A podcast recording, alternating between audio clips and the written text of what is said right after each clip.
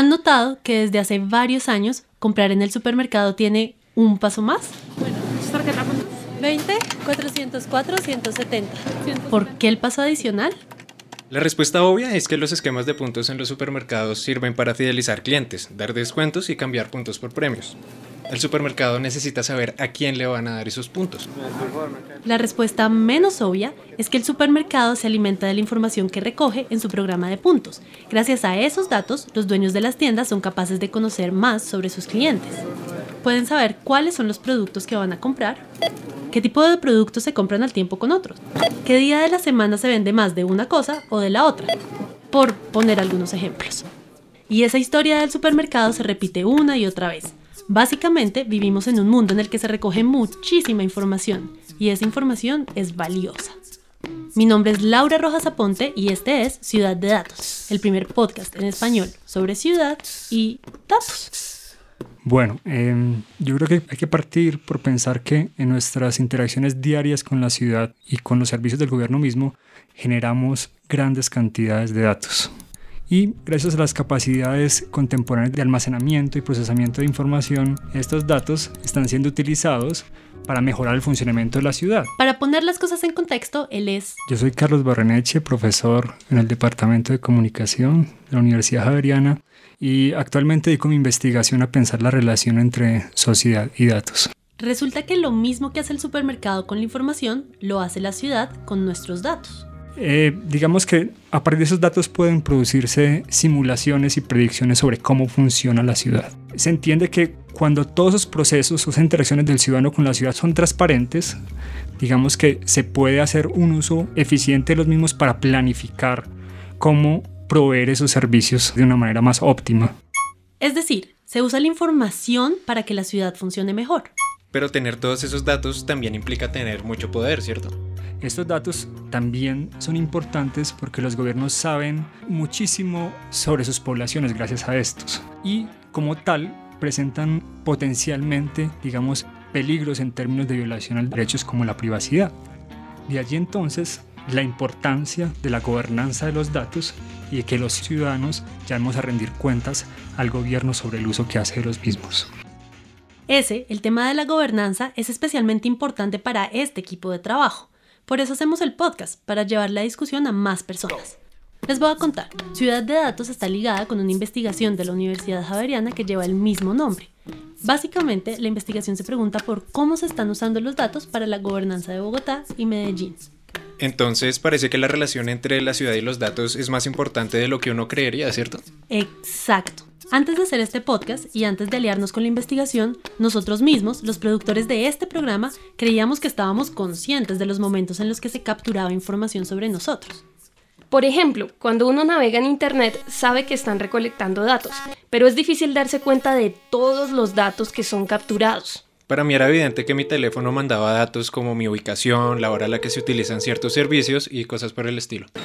O también cuando uso la tarjeta para entrar a las bibliotecas, parqueaderos o la tarjeta tu llave de transporte. Sé que estoy reportando mis datos, pero no sé a quién o para qué.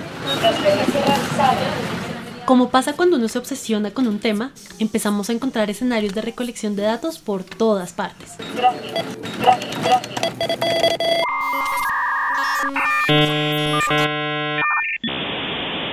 Otro ejemplo interesante son las redes de sensores que hay desplegados eh, a lo largo de la ciudad. Por ejemplo, sensores que monitorean el medio ambiente y la contaminación. O redes de cámaras de circuito cerrado de televisión que monitorean los flujos de personas y vehículos. Hay ciudades colombianas que también tienen sensores como los lectores de placa o los lectores de velocidad que ayudan también a monitorear el tráfico en particular. ¿Puedo seguir? Claro, sigue todo lo que Las mismas compañías que prestan eh, los servicios de telefonía móvil recolectan los datos de localización de sus usuarios en todo momento. El punto es que la relación entre la ciudad y los datos es cada vez más estrecha. Y eso es importante porque la información que usted deja por ahí está siendo usada para tomar decisiones. Este es un escenario que no nos había tocado antes y lo natural sería preguntarnos, ¿qué esperamos de él? ¿Cómo queremos que funcione nuestra ciudad ahora que tenemos estas tecnologías? ¿Qué visiones esperamos de nuestro gobierno? ¿Cuáles son nuestras expectativas como sociedad frente a esa nueva ciudad de datos? En julio de 2015, la alcaldía de Bogotá organizó el Foro de Ciudades Inteligentes en la Cámara de Comercio de Kennedy, y ahí nos encontramos una historia interesante. A las personas que muy gentilmente han atendido nuestra invitación en este evento de Ciudades Sostenibles, doctor Carlos Alberto Gómez García, vicepresidente de Hogares Bogotá, de la empresa de teléfono de Bogotá, Empresa que ha sido eh, una aliada permanente. Carlos Gómez García, el personaje que están adulando en la grabación, es el vicepresidente del programa Hogares y Personas de ETV. Luego del foro hablamos con él. Allí le preguntamos por los planes que tiene ETV para las ciudades inteligentes. ¿En qué está ETV en esto? No tiene una definición concreta de qué es una ciudad inteligente. Nosotros todavía estamos actualizándonos y poniéndonos al día en lo que es tecnología. Pero entonces cuando Laura dice ciudad inteligente, ¿a qué se refiere? Un modelo de ciudad entendida como un sistema cibernético capaz de regularse a través del procesamiento de información. O en español, un modelo de ciudad en el que las TIC son el principal insumo para mejorar los servicios de la ciudad. Mm, sin embargo... La ciudad inteligente es más un discurso. Muchos podrían pensar un eslogan. Y un discurso además que es poco definido y maleable en el sentido de que cada gobierno o cada compañía implicada en un proyecto de estos, digamos que se apropia del concepto y la reinterpreta según eh, sus propias agendas. ¿En qué está ETV en esto? No tiene una definición concreta de qué es una ciudad inteligente. Nosotros todavía estamos actualizándonos y poniéndonos al día en lo que es tecnología. ¿Cuál giro? Ser una empresa top en comunicaciones. Para eso, ETV pasa los días trabajando en la instalación de redes de Internet de fibra óptica y Wi-Fi por casi toda la ciudad. La idea es hacer florecer a ETV como empresa de comunicaciones y, en paralelo, hacer de Bogotá una ciudad líder en TIC. Entonces, todo el proyecto de despliegue de fibra óptica es básicamente desatrasarnos de un periodo en que ETV no invirtió y no creció.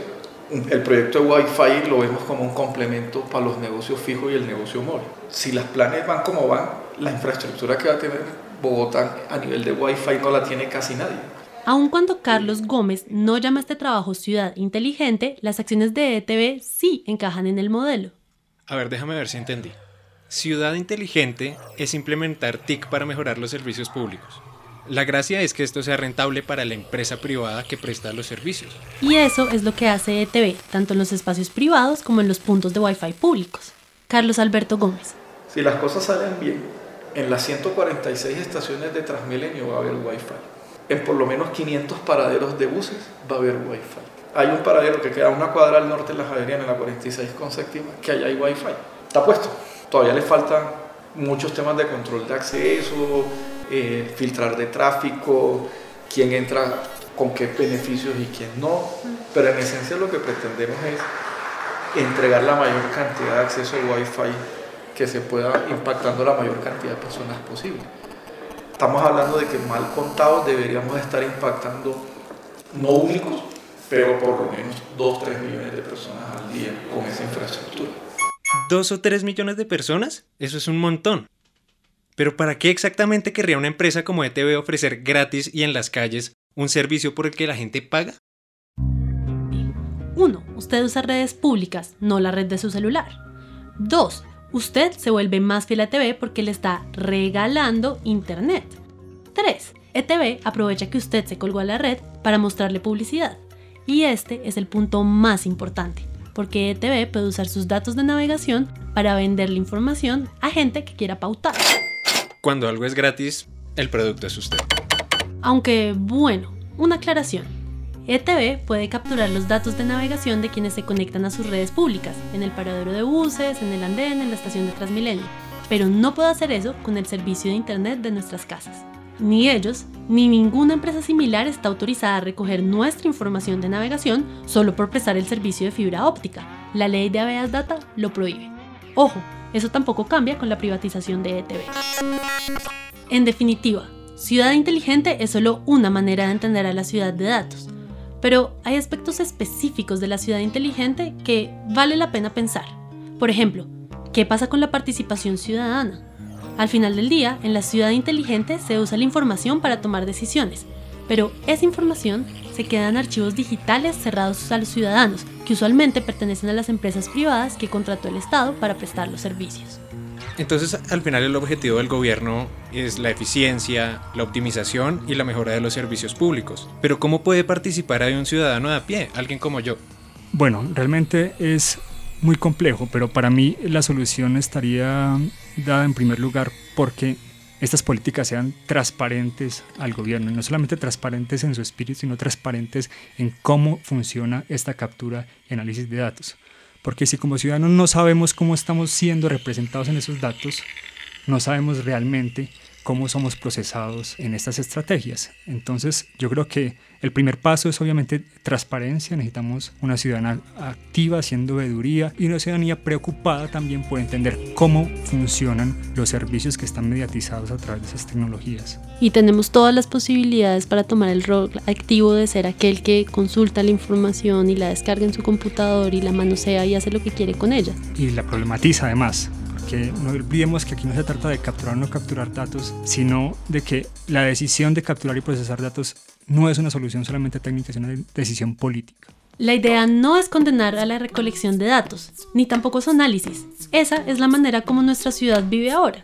Eso sí, vale la pena mirar cómo podemos participar en esta nueva ciudad de datos, de manera que muchas más personas hagan parte de la discusión.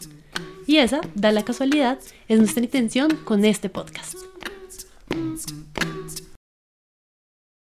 Este episodio fue producido por Laura Rojas Aponte en la dirección, Sebastián Pulido Cetelius en la producción, Alex Zambrano Salazar en la dirección editorial y en la producción sonora quien les habla, Laura Uate. Grabamos este podcast en el Centro Ático y se basa en la investigación Ciudad de Datos, Datos Masivos, Ciudadanías y Gubernamentalidad. Aunque suene un título muy largo, recuerden que lo pueden conseguir porque lo hizo la Universidad Javeriana. Para consultar la investigación completa, visita ciudaddedatos.org. Para discutir este episodio, nos puedes encontrar en ciudaddedatos.com o en Twitter como arroba ciudaddedatos. May the data be with you. ya.